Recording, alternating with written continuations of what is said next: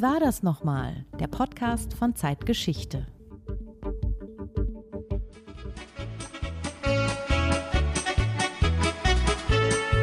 Was geht nach Blumenau? Da ist der Himmel blau. Da tanzt der Ziegenbock mit seiner junge Frau. Oh ja, das geht nach Indajal. Da ist der Weg so schmal.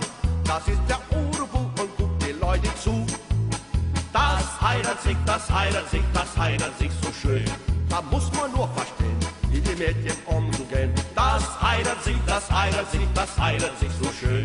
In Blumenau, das heiratet sich so schön. In Blumenau heiratet es sich so schön. Das ist ein Gassenhauer und er heißt Das geht nach Blumenau. Man könnte denken, dass er von einem zünftigen Liederabend in Süddeutschland stammt, aber er kommt aus Brasilien. Markus, warum hast du das Lied mitgebracht? Es geht um die Stadt, die da besungen wird, Blumenau. Das geht nach Blumenau, dort ist der Himmel blau. Blumenau ist das Symbol der deutschen Auswanderung nach Brasilien und mittlerweile auch in ganz Brasilien und darüber hinaus bekannt für sein Oktoberfest, auf dem es dann Lieder wie eben dieses zu hören gibt und viel Bier zu trinken, deutsches Bier mitten in Brasilien. Blumenau bekam seinen Namen nach dem Gründer Hermann Blumenau, einem Apotheker aus Norddeutschland. 170 Jahre ist das her. Was hat er denn eigentlich in Brasilien gemacht? Er war fasziniert von Südamerika und sah in Brasilien einen Ort für Menschen, die in Deutschland unter schwerer Armut litten.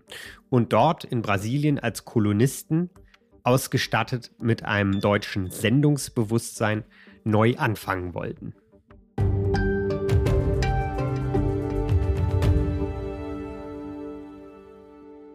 Ja, das ist Wie war das nochmal? Der Podcast von Zeitgeschichte, dem historischen Magazin der Zeit. Mit Markus Flor, Redakteur von Zeitgeschichte.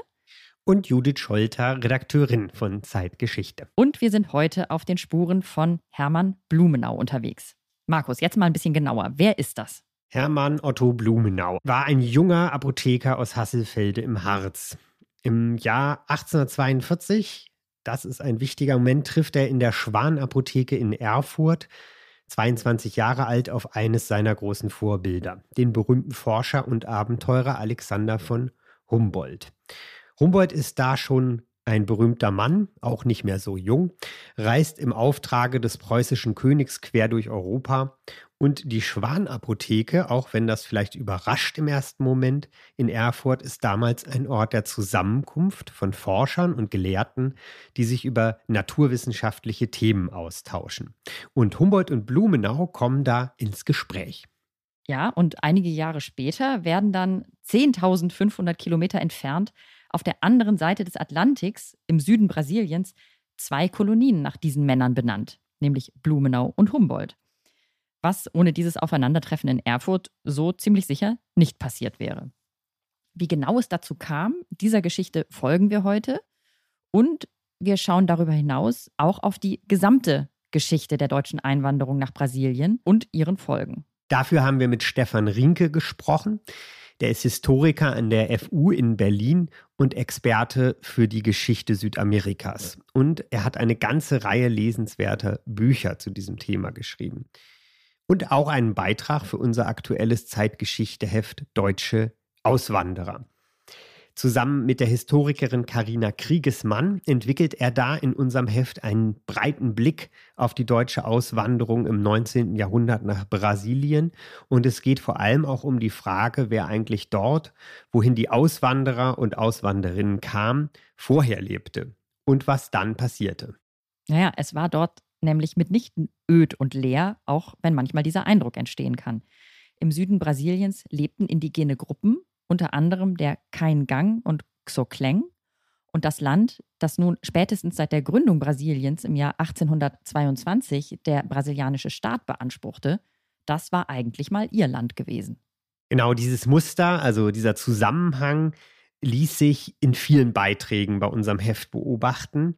So fanden ja auch die ersten Deutschen im Norden Amerikas nicht etwa ein leeres Land vor, als sie Ende des 17. Jahrhunderts dorthin zogen ins Gebiet des heutigen Pennsylvania, sondern sie mussten sich mit dem Potawatomi und den Sauk auseinandersetzen. Früher hätte man gesagt mit den Indianern, also den Uramerikanern sozusagen. Und auch die Deutschen, die etwas später gen russisches Zarenreich zogen, hatten an Wolga und Schwarzem Meer mit Reitervölkern zu tun, die das Land, auf dem sie da siedelten, auf Einladung der russischen Zaren, als das ihre betrachten und es eigentlich erstmal gar nicht hergeben wollten. Ja, auch in Australien geschah die Landnahme der Europäer zum Nachteil der Aborigines. Und in unserem Heft schauen wir zudem ins heutige Namibia, nach Palästina und eben auch nach Brasilien. Und diese eine, nämlich die brasilianische Geschichte, die brasilianisch-deutsche Geschichte, die wollen wir heute genauer erzählen. Es gibt vielleicht kaum eine deutsche Auswanderergruppe, das könnte man so im Allgemeinen sagen, nachdem wir unser Heft fertig haben, die heute noch so präsent ist in ihrer neuen Heimat wie die Deutsch-Brasilianer. Trotzdem ist deren Geschichte hierzulande aber recht unbekannt. Hättest du denn wirklich gewusst, wer Hermann Blumenau war, bevor wir unser Heft gemacht haben? Nein, wohl eher nicht. Und was kennzeichnet ihn denn nun? Oder was weißt du jetzt über ihn? Ein bisschen mehr. Hermann Blumenau hat nach seiner Ausbildung in der Apotheke in Erfurt noch Chemie studiert, und zwar in Erlangen. Und nach zwei Jahren abgeschlossen, relativ schnell, glaube ich, selbst für die Zeit, 1846 mit der Promotion. Und bei ihm kommen zwei Dinge zusammen. Er ist sehr belesen und er saugt alles auf, was er kriegen kann über die aufregenden fernen Weltgegenden, die auch Humboldt so eindrücklich beschreibt. Und Hermann Otto Blumenau hat ein sehr feines Gespür, den grundlegenden Umbruch, den seine deutsche Heimat gerade in den Jahren vor der Revolution von 1848, denn das sind ja genau die Jahre 1846 Promotion, also die grundlegenden Probleme, die das Land hat, die spürt er und die nimmt er wahr und er überlegt, was man da machen kann. Das Land scheint seine Bewohner nicht mehr ernähren zu können. Und auch die wachsende Industrie bringt wenig Besserung. Viele Deutsche leben in schwierigen Verhältnissen. Es gibt Missernten und Hungersnöte. Und auch politisch geben nicht wenige deutsche Demokraten schon vor der Revolution 1848 die Hoffnung auf eine wirkliche Änderung der Verhältnisse auf und emigrieren oft auf der Suche nach mehr Freiheit. Ja, es zeigen alle Statistiken, dass es insgesamt eine wachsende Zahl ist von Deutschen, die in diesen Jahren die Auswanderung als Ausweg für sich sieht und sich dafür entscheidet. Mitunter sind es ganze Dörfer, vor allem im Süden des heutigen Deutschlands, aber auch im Norden, die entweder den trockenen Weg, das findet man in der Literatur als Ausdruck, den trockenen Weg der Auswanderung nach Russland nehmen oder den nassen Weg, die nasse Auswanderung Richtung Amerika. Viele gehen natürlich auch aus religiösen Gründen. Und Brasilien, das klingt nach einem exotischen Ziel, nach einem Paradies in der Ferne. Das Interesse an dem Land in Südamerika speiste sich dabei schon aus einer langen Reihe von Berichten und Reisebeschreibungen, die vom 16. Jahrhundert an im deutschsprachigen Raum bekannt wurden. Abenteurer hatten sie verfasst, nachdem sie das Land bereist hatten. Diese Berichte gab es zwar nicht nur aus Brasilien, sondern aus ganz Südamerika, aber Brasilien war schon auffällig häufig Thema dort. Ja, und es ist tatsächlich Alexander von Humboldt, der das Interesse am Süden Amerikas, der sogenannten neuen Welt, in den deutschen Staaten zu einer Faszination heben kann. Ironischerweise war er nun aber gerade bei seinen Reisen zwischen 1799 und 1804 nie selbst in Brasilien gewesen, sondern er hatte ja Gegenden bereist, die heute zu Venezuela, Kolumbien, Peru und einigen weiteren Staaten in Mittelamerika gehören. In Mexiko war er auch auf Kuba und natürlich in den USA. Doch in seinem Windschatten, in Humboldts Windschatten und durch seine populär werdenden Berichte wuchs nach 1805 langsam besonders auch das deutsche Interesse an Brasilien. Und damit springen wir noch einmal kurz in die Schwan-Apotheke nach Erfurt ins Jahr 1842. Hermann Otto Blumenau saugt hier diese Erzählungen Humboldts geradezu auf. Humboldts Reisen sind zwar schon ein paar Jahrzehnte her, aber seine Fahrt auf dem Orinoco war bekannt. Und Humboldt sprach so gerne wie so oft über seine Abenteuer und Erkenntnisse. Und dem jungen Blumenau pflanzt er damit gewissermaßen eine Idee ein. Südamerika. Das wäre doch mal ein Ziel. Ja, und Humboldt wird so eine Art Mentor. Der ist ja in Diensten des preußischen Königs zu dem Zeitpunkt und er soll unter anderem durchs Land reisen und förderungswürdige junge Forscher finden. Und er nimmt den jungen Apotheker Blumenau dann sozusagen, heute würde man sagen, in sein Netzwerk auf und er empfiehlt ihm weiter, zum Beispiel an eine Kolonialgesellschaft in Hamburg, die Gründung von Kolonien in Übersee vorhat, um Handel zu treiben natürlich. Und sie schauen da auch, die Hamburger, nach Brasilien. Ja, also dass Brasilien irgendwie eine Faszination hervorrief, das haben wir ja gehört. Aber was unterschied das Land denn eigentlich von anderen in Südamerika? Ja, zum einen diese romantische Vorstellung aus der Reiseliteratur, über die wir schon gesprochen haben. Und zum anderen eben den Blick der Kaufleute, die Hamburger nicht nur, aber auch, die in dem Land vor allem nach Gewinn wittern. Die Bodenschätze haben sie im Blick und schauen sich an, was dort womöglich alles zu holen ist. Außerdem wirkte Brasilien auf viele Deutsche irgendwie ein wenig wie das noch unentdeckte, unbebaute, etwas buntere, verwunschenere, gleichwohl zweite Amerika. Nicht umsonst trug zeitweise Brasilien die Bezeichnung Vereinigte Staaten genauso wie die USA und die Auswanderung dorthin, also in den Norden Amerikas, in die USA, hat zu diesem Zeitpunkt, wir sind jetzt um das Jahr 1850, schon beinahe 200 Jahre Geschichte hinter sich. Das ist also nichts mehr, was besonders neu ist. Und Brasilien kam den Menschen in Deutschland durch diese Mischung aus abenteuerlicher Reiseliteratur und kühler Kaufmannskalkulation als perfektes Ziel vor, als exotische Version des Traums von einer neuen Heimat. Und schließlich hatte auch die brasilianische Regierung selbst ein Interesse daran, dieses grundsätzlich positive Bild unter den Deutschen aufrechtzuerhalten und die Fantasien über die südamerikanischen freien zweiten Vereinigten Staaten zu bestätigen. Der erste brasilianische Kaiser nach der Unabhängigkeit 1822, Dom Pedro I., versprach den deutschen Siedlern, die Überfahrt zu bezahlen, Land zur Verfügung zu stellen sowie kostenloses Werkzeug und Saatgut bereitzuhalten. Das klingt natürlich irgendwie wie ein verlockendes Angebot. Das alles weiß auch Hermann Otto Blumenau. Diesen Spuren, diesen Verlockungen folgt er in den Jahren zwischen 1842 und 1846. Und es beginnt sozusagen in seiner Vorstellung, eine deutsche Kolonie in Brasilien Form anzunehmen. Noch ist das so eine Art Hirngespinst. Wann bricht er denn schließlich tatsächlich auf? Ja, er hat kaum seine Promotion abgeschlossen in Erlangen im März 1846, angeblich eine Woche nach Überreichung der Urkunde, sitzt er schon auf dem Schiff in Hamburg oder schifft sich zumindest ein Richtung Brasilien. Ja, dann ist er 80 Tage unterwegs. So lange dauerte damals eine Fahrt mit einem Segler mit dem schönen Namen Johannes. Er wird natürlich seekrank. Er ist ja nicht von der Küste, sondern aus dem Harz. Und gegen Ende der Fahrt wird auch das Essen an Bord natürlich immer schlechter, weil es eben noch keine Möglichkeiten gibt, Essen so lange wirklich haltbar zu machen. Doch im Juni 1846 kommt er dann an, in der Hafenstadt Rio Grande do Sul. Kurz danach reist er nach Rio de Janeiro. Rio, das klingt auch schon wieder nach Sehnsucht, nach Ferne, nach Exotik. Seit 1822 ist Brasilien unabhängig. Davor war es lange unter portugiesischer Herrschaft. Was für ein Land ist denn dieses Brasilien, in dem Blumenau ankommt? Genau mit dieser Frage habe ich das Gespräch mit Stefan Rinke begonnen und ich würde sagen, wir hören da jetzt mal rein.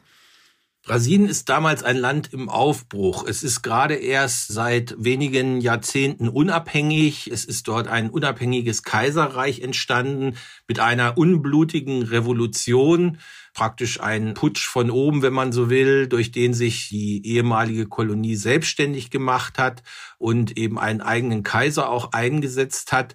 An den sozialen Verhältnissen hat sich deswegen nichts geändert. Es besteht weiterhin die Sklaverei. Brasilien ist das Land, was am längsten die Sklaverei beibehält. Brasilien ist also eine extrem ungleiche Gesellschaft mit einer sehr schmalen Elite, europäischstämmigen Elite, einer sehr großen Schicht von Sklaven, aber auch von freien Menschen mit afroamerikanischem Hintergrund, eben, also praktisch Abstammung vom ehemaligen Sklaven einer verschwindend geringen, zumindest sehr gering sichtbaren indigenen Bevölkerung in den städtischen Zentren, die sich alle entlang der Küste vor allem wie an einer Perlenschnur aufgereiht von Nord nach Süd schlängeln.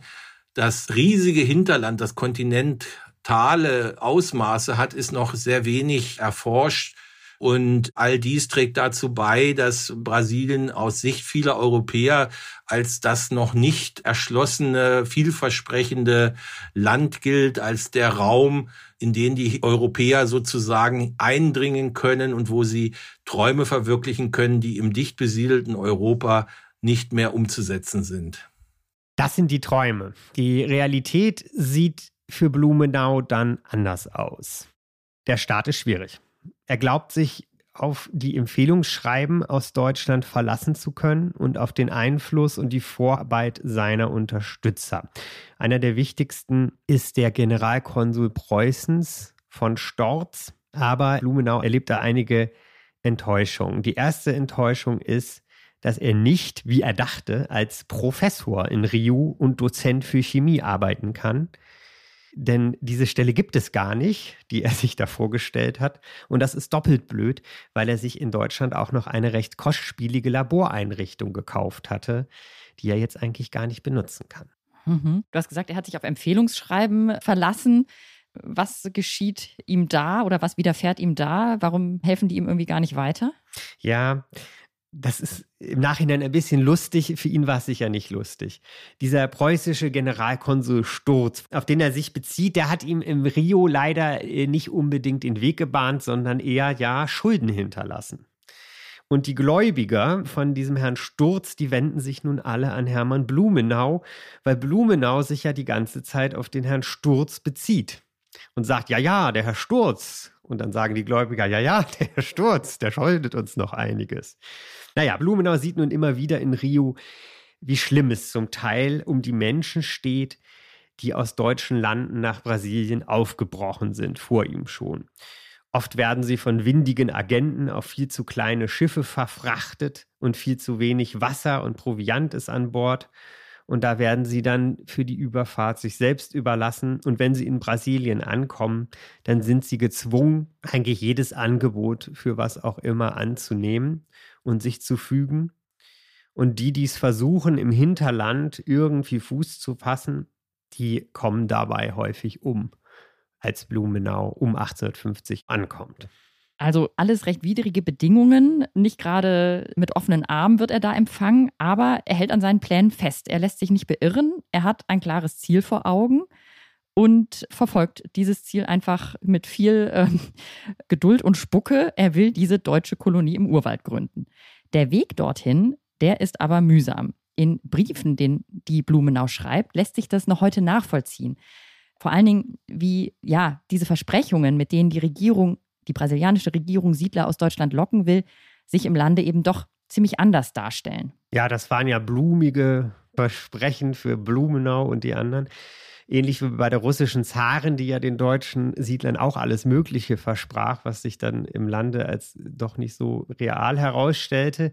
Und auch in Brasilien muss man sagen, dass die Mächtigen in Rio eigentlich nur das bewilligen, was ihnen unmittelbar selber nützt und alle anderen Bitten schieben sie eher auf die lange Bank.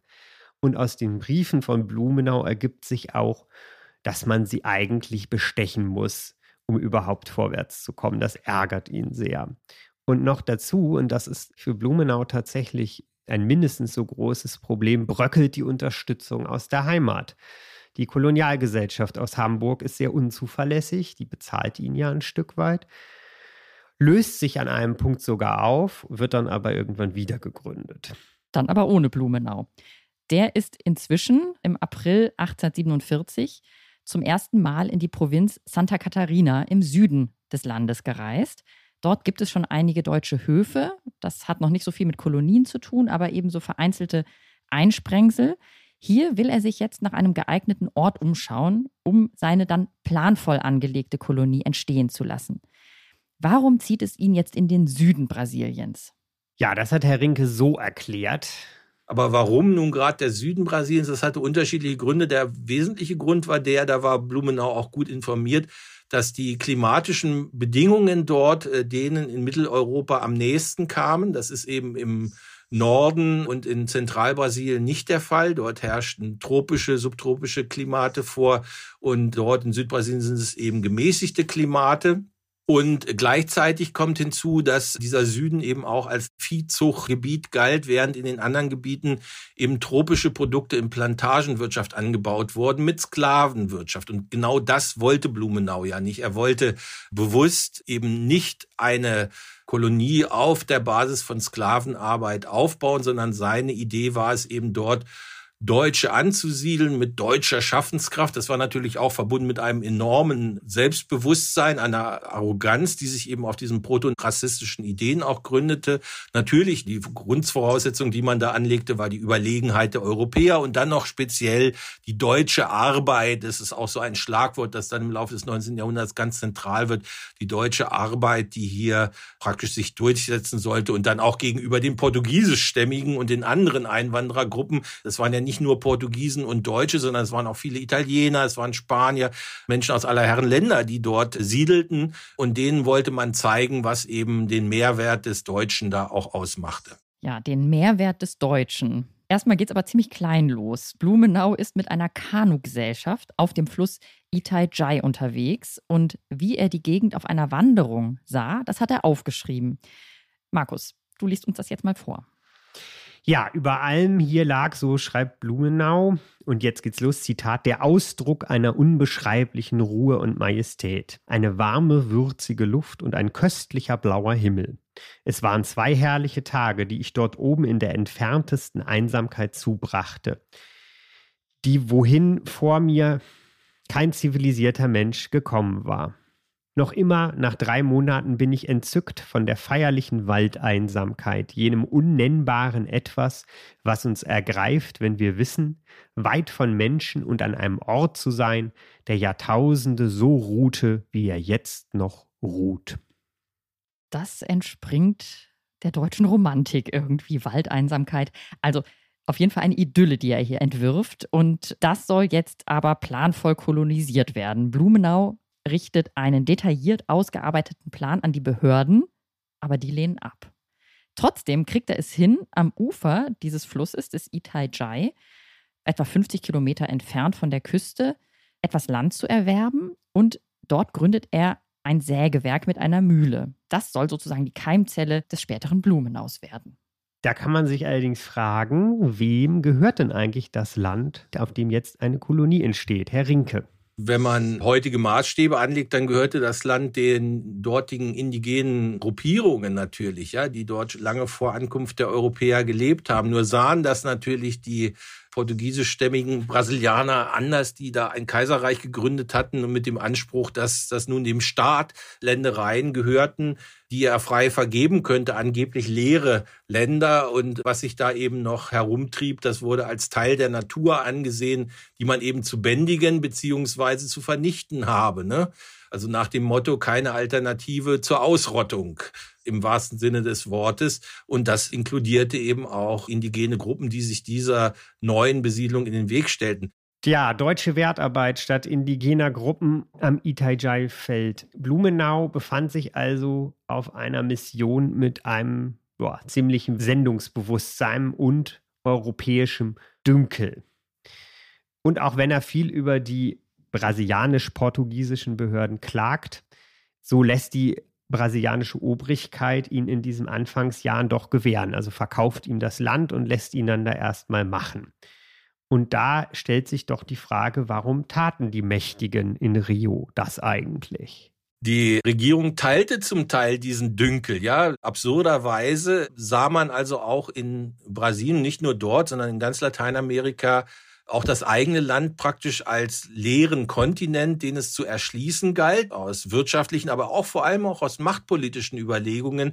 Denn man sah sich in Konkurrenz mit den Nachbarn, mit den spanischsprachigen Nachbarn und ganz besonders dieser aufstrebenden Kolonie im Süden, ja, die in Buenos Aires entsteht und dann zu dem Zeitpunkt noch gar nicht Argentinien heißt, aber irgendwann den Namen Argentinien dann auch annimmt. Das sieht man ja bis heute, die Rivalität im Fußball, ja, die allen ein Begriff sein wird, aber das, das ist eben damals auch schon der Fall, eine Rivalität zwischen eben diesen beiden neu entstehenden Staaten, Brasilien und Argentinien, die eben wurzelt in der alten Rivalität zwischen spanischem und portugiesischem Kolonialreich. Und das ist also ein Grund, warum man großes Interesse hat, gerade auch im Süden Brasiliens, zu siedeln und da eben Präsenz zu zeigen, denn das ist auch ein Expansionsgebiet, was immer mal wieder von der argentinischen Seite, auch von der uruguayischen Seite beansprucht worden war, was also immer umstritten war. Und da kommen diese Siedlungsbemühungen von einem Blumenau gerade recht, denn sie führen ja dazu, dass man dann dort eben Staatsbürger hat, die, die auch im besten Fall dann auch Abgaben zahlen irgendwann mal, wenn sie sich etabliert haben und die dafür sorgen, dass eben dort eine Präsenz auch Brasiliens vorhanden ist. Aus Sicht der Regierung der brasilianischen sollen die deutschen Siedler also die Grenzen des Reiches sichern, die noch unsicher sind, und Gebiete erschließen, über die von Rio aus in nur sehr begrenztem Maße Macht ausgeübt werden kann. Ja, das ist irgendwie eine ähnliche Konstellation, wie wir sie an vielen Orten finden, über die wir auch in unserem Heft berichten. Ne? Ich denke jetzt gerade an die berühmte Frontier in Nordamerika oder die Auseinandersetzung mit den Reitervölkern zwischen Wolga und Schwarzmeer, mit denen die ersten Russlanddeutschen konfrontiert sind. Sehr oft werden Neuankömmlinge eben in Gegenden zitiert oder dirigiert, die am Rande liegen und die noch umkämpft sind. Und als die ersten Bauten der neuen Blumenauischen Kolonie stehen und die ersten Felder bestellt werden, wo heute tatsächlich die Stadt Blumenau liegt, kommt Ende des Jahres 1847 eine Hiobsbotschaft aus Hamburg, wie sollte es anders sein? Der Kolonialverein der Blumenaus schmales Gehalt zahlt und dessen Auftrag er entsandt worden war, hat sich tatsächlich aufgelöst. Auch bei den brasilianischen Behörden ist das Bild, wie es war. Blumenau wird eher vertröstet statt unterstützt. Aber er hält an seinem Traum fest. Anfang September 1848 macht Blumenau sich dann zurück auf die Reise nach Deutschland. Nicht, weil er aufgibt etwas, sondern um dort Geld, politische Unterstützung und, das ist vielleicht am wichtigsten, neue enthusiastische Siedler zu gewinnen und nach Brasilien mitzunehmen. Hm, erstmal steht ihm aber wieder eine strapaziöse Überfahrt bevor, zwei Monate. Und in den deutschen Landen wo er dann ankommt, da gibt es jetzt eigentlich nur ein Thema, die demokratische Revolution. Und so Kolonisten wie er haben da jetzt irgendwie einen schweren Stand. Denn alles ist gerade im Umbruch, im Aufbruch und Blumenau hat es echt schwer, kämpft um Aufmerksamkeit. Und auch da droht ihm sozusagen Konkurrenz von verschiedenen Seiten. Also die Demokratische Revolution haben wir genannt. Aber in Hamburg gründet sich jetzt auch noch ein neuer Kolonialverein, mit dem er nicht wieder zusammenarbeitet, der ihm aber potenzielle Interessenten abwirbt. Chile will auch Kolonisten werben, andere lateinamerikanische Länder. Also er hat echt einen schweren Stand und ein paar versprengte Leutchen bekommt er tatsächlich zusammen. Wie viele sind das? Gerade einmal 16 liest man. Mitstreiter überzeugt er. Und dafür mehrere Monate an Bord eines Schiffes. Ja, hm. Geld hat er auch kaum eingeworben. Aber am 20. März schifft er sich wiederum ein seine Ziele sind allerdings nun etwas kleiner geworden. Es ist jetzt nicht mehr das hochfliegende große Kolonisationsprojekt, das er angeht, sondern er will erstmal mit einem begrenzten Kreis, insofern ist 16 ja ganz gut, von Deutschen die Sägemühle betreiben und dann langsam Zucker, Brandwein, Öle produzieren. Und daraus soll sich dann eine Ackerbaukolonie entwickeln am Itaijai. Die Überfahrt dauert wieder 84 Tage, ist voller Widrigkeiten. Dem Schiff geht beinahe das Wasser aus. Viele der Pflanzen, die Blumenau für die Kolonie mitnahm, sind eingegangen. Und als sie endlich ankommen, am Itaijai findet Blumenau vieles von dem, was er dort aufgebaut hatte, verlassen vor, vernachlässigt oder sogar zerstört. Mitstreiter wenden sich von ihm ab und wollen sich auszahlen lassen. Und die Sägemühle arbeitet nicht, wenn das Wasser des Flusses zu hoch steht, was sehr häufig vorkommt. Und einige der Weiden sind von Unkraut überwuchert. Über diesen Moment schreibt Blumenau später: Zitat: Alle meine Hoffnungen zerschmettert. Was ich geopfert und gelitten hatte, meine Kolonisationspläne in fast unerreichbare Ferne gerückt. Es war eine jammervolle Periode. Doch die 16 Kolonisten oder 17 mit ihm fassen sich ein Herz und beginnen von neuem mit dem Aufbau. Das ist eigentlich der Gründungsmoment der Kolonie Blumenau und der späteren Stadt Blumenau und damit eben auch des gesamten Projektes. Trotz weiterer Rückschläge, einmal versenken die Briten auf hoher See ein Schiff mit allerlei Gerät, Pflanzen und Bienenvölkern, die für Blumenau gedacht waren.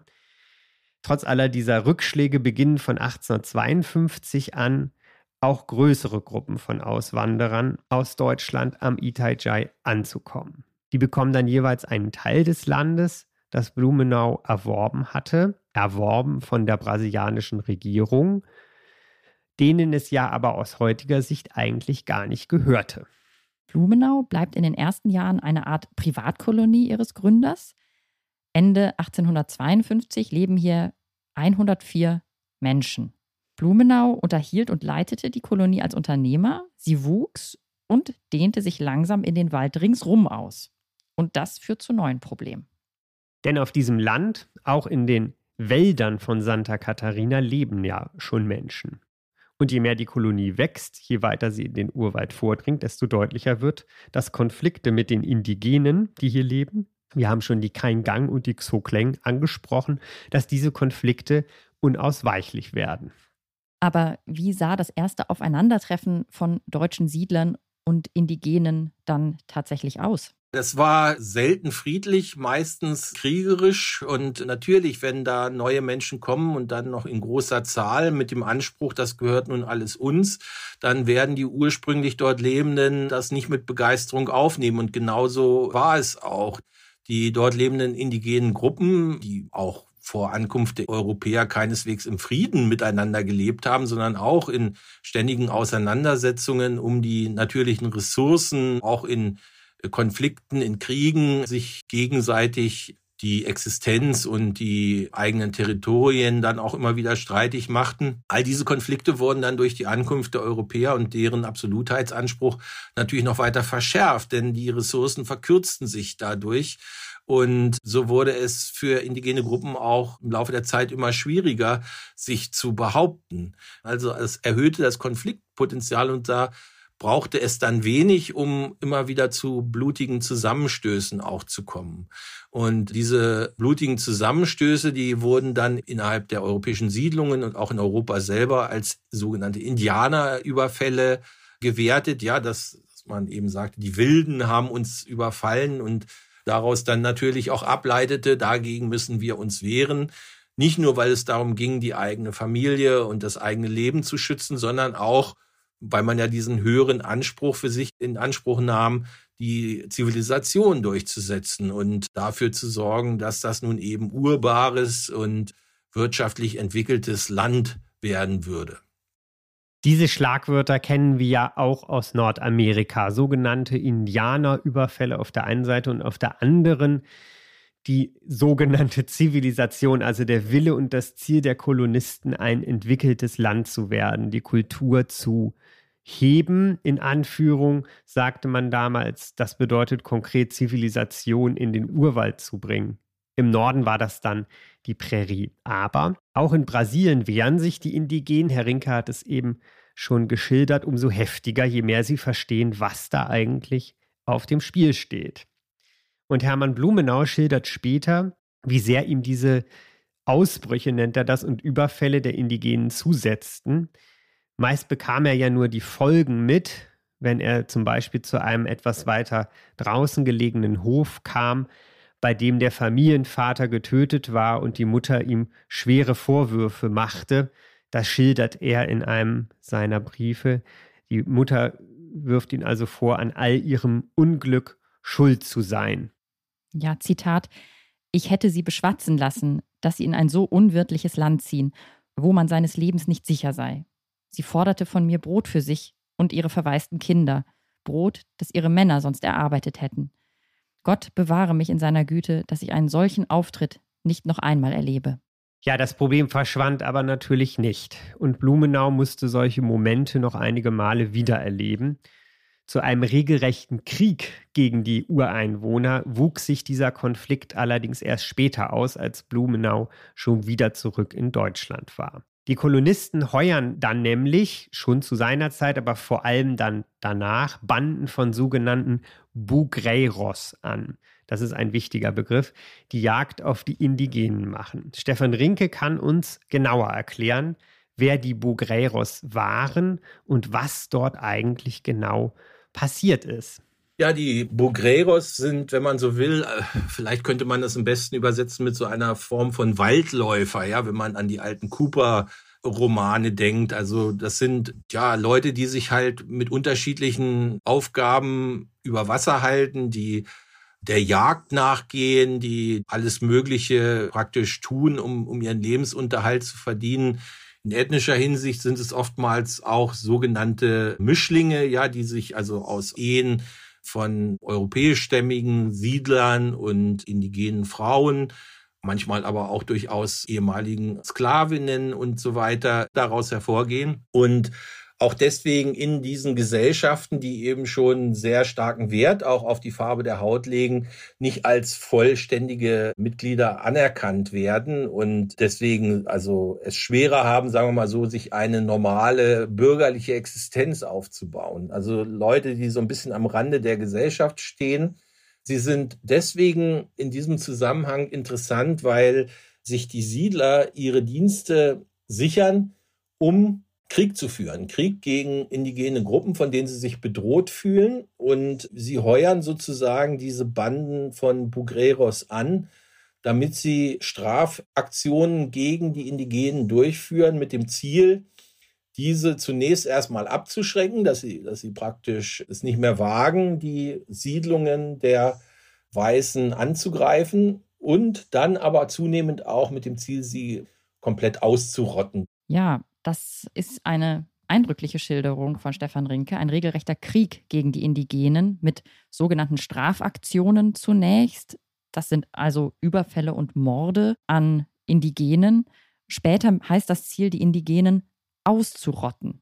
Stefan Rinke. Diese Terminologie der Extermination setzt sich dann im Laufe des 19. Jahrhunderts immer stärker durch. Und die Bugreros sind da auf unterschiedliche Art und Weise vorgegangen. Äh, sie hatten oftmals auch sehr gute Kenntnisse vom Wald. Das alles spielte sich dann, diese Kämpfe spielten sich im Wald ab und sehr schwieriges Terrain. Das waren also keine offenen Feldschlachten, sondern man wendete da dieselben Taktiken an wie die Indigenen auch. Also man griff aus Hinterhalten an, bei Nacht an.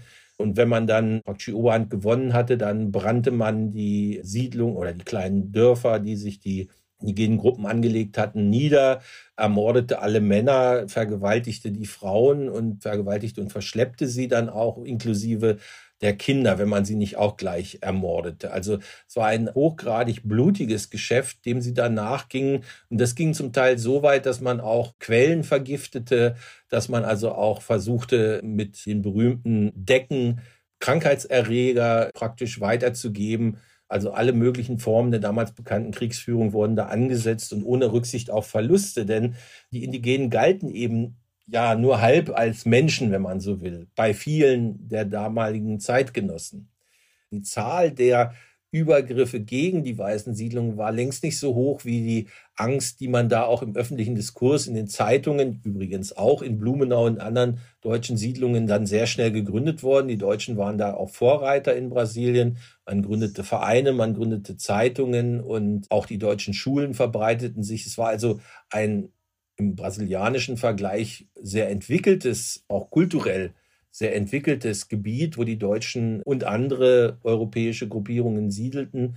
Das führte aber dazu, dass eine Öffentlichkeit auch entstand, in der solche Bedrohungsszenarien sich auch gut verbreiten konnten und dann eine gewisse Panik auch geschürt werden konnte, die es dann wiederum erleichterte, dass die Leute dann sagten, okay, dann heuern wir diese Bugreros an, die erledigen die Arbeit für uns und wir können dann mit gutem Gewissen einschlafen.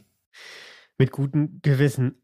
Naja, in den Jahren nach 1900 tobt die schlimmste Zeit dieses Jahr, heute man, würde man wohl sagen, dieses asymmetrischen Kolonialkrieges. Da ist aber Hermann Blumenau nicht mehr in Brasilien. Nochmal 40 Jahre zurück, 1860. Da versucht er die Kolonie weiter noch als Privatunternehmen zu führen. Doch dann entschließt er sich doch einen großen Teil des Besitzes dem brasilianischen Staat zurückzuverkaufen und zwar ohne Gewinn. Immerhin leben zu diesem Zeitpunkt im Blumenau etwa 1000 Menschen. Ja, von staatlicher Seite wird Hermann Blumenau dann als Koloniedirektor eingesetzt. Später ist er dann gewissermaßen Bürgermeister, erster Bürgermeister von Blumenau. Und das mag für den Moment für ihn eine Niederlage gewesen sein. Ja, aber letztlich sicherte es schon den Bestand der Kolonie, also dieser Siedlung, wenn man es pathetisch sagen will. In den folgenden zwei Jahrzehnten ziehen dann nämlich erstmals auch portugiesischsprachige, also lusitanische Brasilianer in die Stadt und außerdem italienische Einwanderer. Werbung Liebe Hörerinnen und Hörer, Sie möchten die aktuelle Ausgabe unseres Magazins Zeitgeschichte einmal unverbindlich testen? Dann lassen Sie sich Ihr persönliches Kennenlernexemplar gratis nach Hause liefern. Jetzt bestellen unter www.zeit.de/slash Geschichte-Podcast.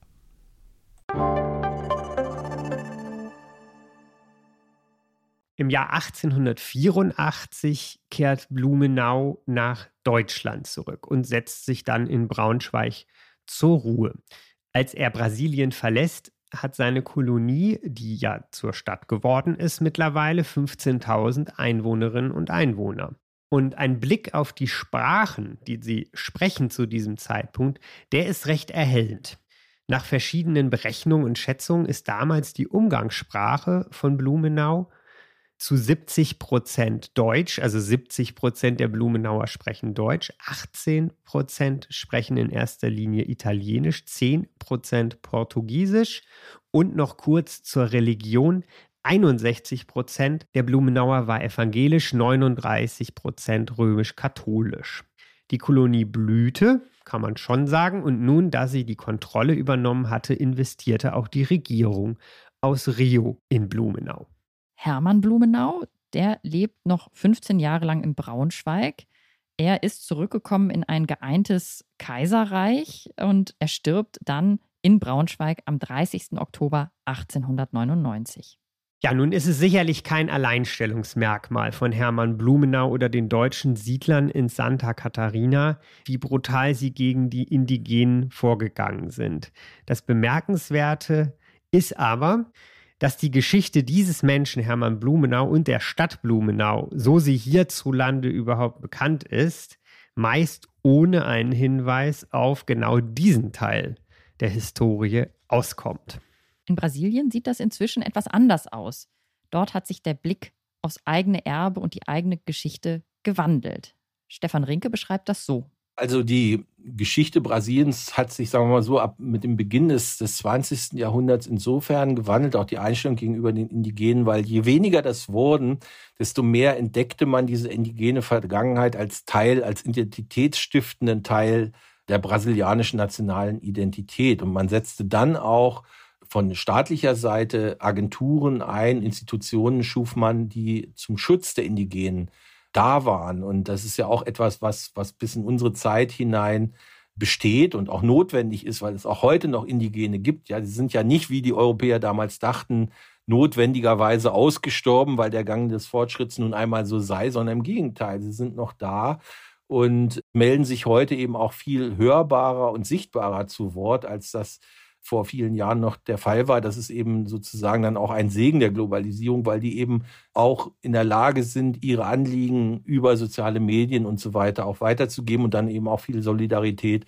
aus anderen Ländern erfahren. Das heißt also, heute ist es ein ja nach wie vor sehr umstrittenes Thema. Es hängt auch immer von der politischen Führung ab. Wir wissen natürlich, dass, dass heute die Regierung Bolsonaro eine extreme Politik betreibt. Es hängt letztendlich dann von der Exekutive ab, wie sie das umsetzt, ob sie es umsetzt oder ob sie letztendlich sogar der Vernichtung der Ressourcen dieser indigenen Vorschub leistet, so wie das heute wieder der Fall ist, was natürlich tragisch und extrem problematisch ist, gerade auch aus brasilianischer Sicht, weil diese Gruppierungen natürlich ein zentraler Bestandteil auch gleichzeitig wiederum der brasilianischen Identität heute sind. Ne? Also man zerstört sich damit praktisch die eigene Identität, aber sagen wir mal so, also die Leute, die das äh, systematisch betreiben, denen geht es um ihre eigene Bereicherung und für die ist es ausreichend, wenn man dann diese indigene Identität praktisch nur noch auf symbolischer Ebene pflegt und gleichzeitig aber auch heute noch Anführer der indigenen Minoritäten sogar umbringen lässt. Ja, auch das findet ja heute noch statt. Das,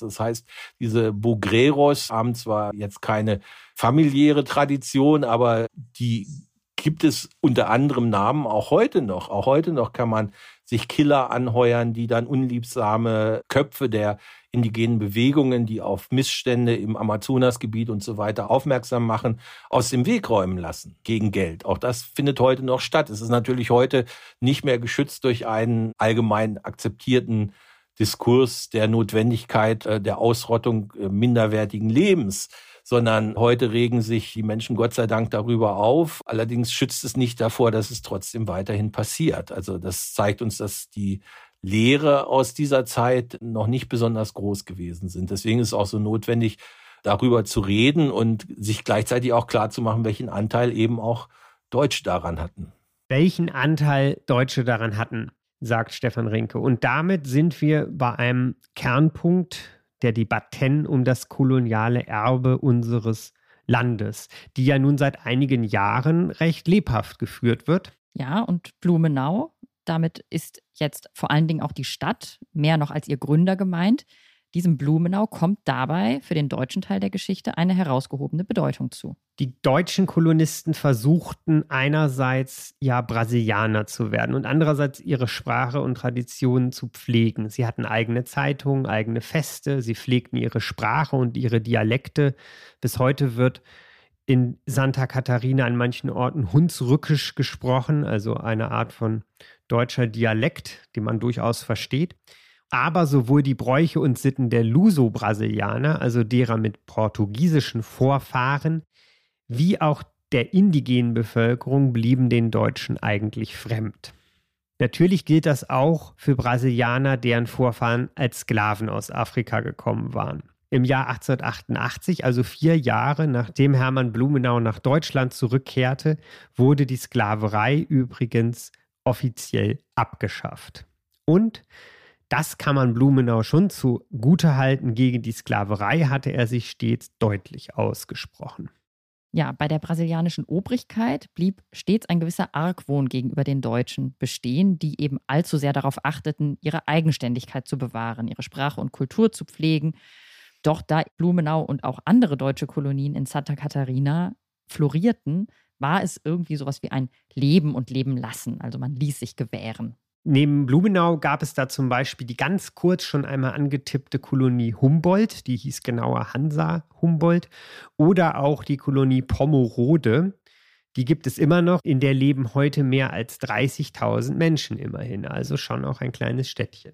Noch einmal zurück zum deutschen Anteil an den Verbrechen eines genozidalen Siedlerimperialismus, so wie Stefan Rinke das Vorgehen gegen die Indigenen in Südamerika insgesamt bezeichnen würde und in unserem Heft genannt hat die Kein Gang und die Xokleng, die in diesem Bundesstaat Santa Catarina lebten, wurden fast gänzlich ausgelöscht. Wie können wir angesichts dessen heute denn auf Hermann Blumenau schauen? Zu Blumenau kann man so und so stehen. Also Blumenau ist jetzt nicht der große indigene Schlechter gewesen. Er war sicherlich ein Kind seiner Zeit und heute würde man das nicht mehr so machen, das ist auch klar aber er war nun kein Bugrero, sind auch niemand, soweit ich das weiß, der Bugreros angeheuert hat.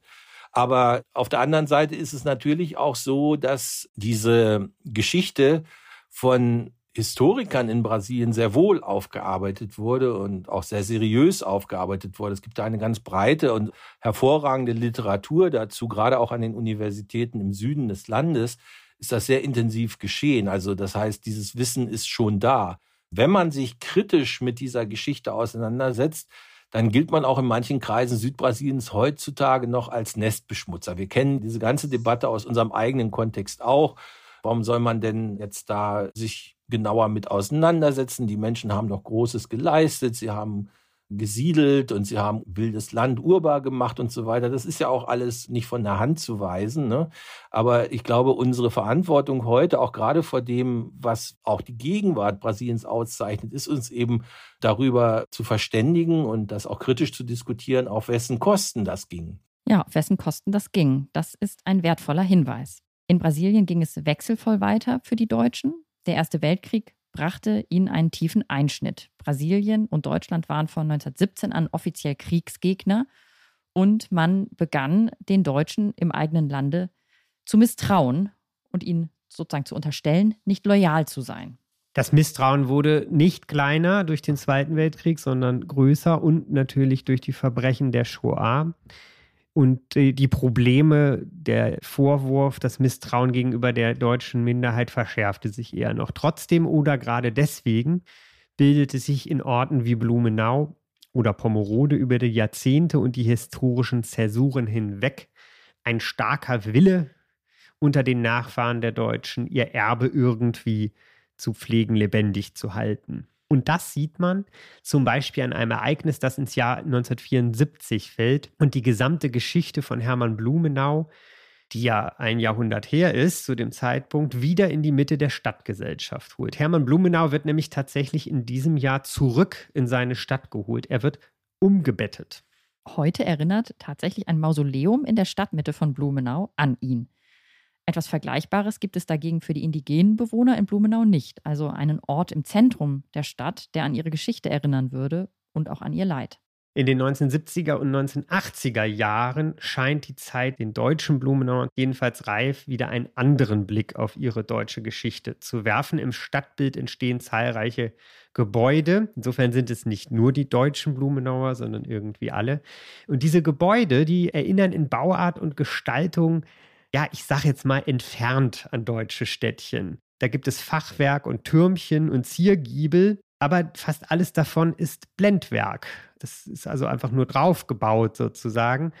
Denn für diese Art zu bauen gab es wohl steuerliche Vergünstigungen. Dadurch entsteht im Zentrum von Blumenau eine seltsame Stadtwelt, die zwar an deutsche Vorbilder wie, sagen wir mal, Werningerode Rothenburg ob der Tauber, Tübingen, Marburg erinnert, aber doch gar nicht alt ist. Es ist also mehr so eine Art deutscher Freizeitpark in Südbrasilien. Versatzstücke der allgemeinen deutschen Kultur, Architektur, Geschichte werden da also aufgegriffen und kopiert. Von der ursprünglichen Kolonie steht dagegen so gut wie nichts mehr. Ja, das ist interessant. Ne? Da erschafft man sich wirklich eine eigene Identität irgendwie aus der Geschichte, die aber total künstlich ist. Und in diese Kategorie deutsches Disneyland gehört dann auch das Oktoberfest von Blumenau, dessen Klang wir ja am Anfang schon kostprobenartig gehört haben. Es ist mittlerweile das zweitgrößte Oktoberfest weltweit und rangiert in Brasilien sogar gleich nach dem Karneval von Rio. Ja, die Musik, die Tänze, das Bierzelt, die Bierzeltkultur, auch das Essen oder Teile des Essens. Ich war jetzt selber noch nicht da, aber ich habe das gelesen, gehört, mir sagen lassen, das alles erinnert doch sehr stark an Bayern, also an das Münchner Oktoberfest. Es gibt auch einen Festumzug in Blumenau, der wiederum hat aber eher Teile des brasilianischen Karnevals aufgenommen. Das ist schon interessant. Ja, es ist schon auch eine kuriose Mischung.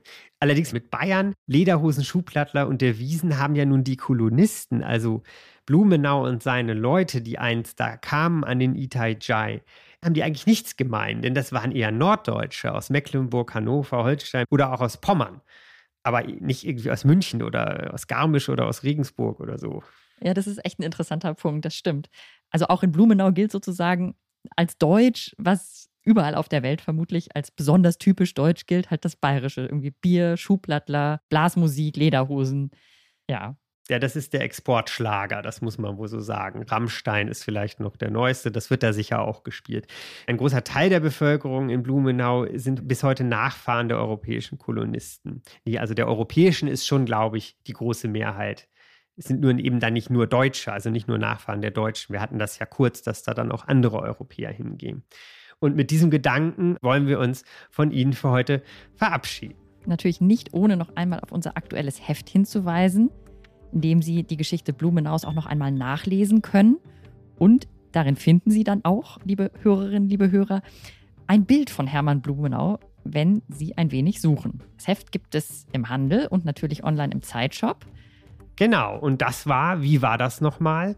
Der Podcast von Zeitgeschichte. Uns gibt es auch auf Instagram und auf Facebook. Schauen Sie da gerne mal vorbei. Haben Sie eine Frage, Lob oder Kritik? Schreiben Sie uns gerne unter zeitgeschichte.zeit.de. Zeitgeschichte durchgeschrieben ein Wort at zeit.de. Und unsere nächste Folge im August, wie auch das kommende Heft, dreht sich dann um das Thema Diktatoren und Diktaturen.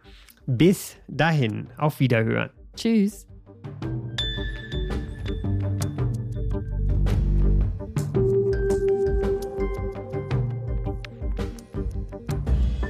Wie war das nochmal? Ist der Podcast von Zeitgeschichte, produziert von Pool Artists.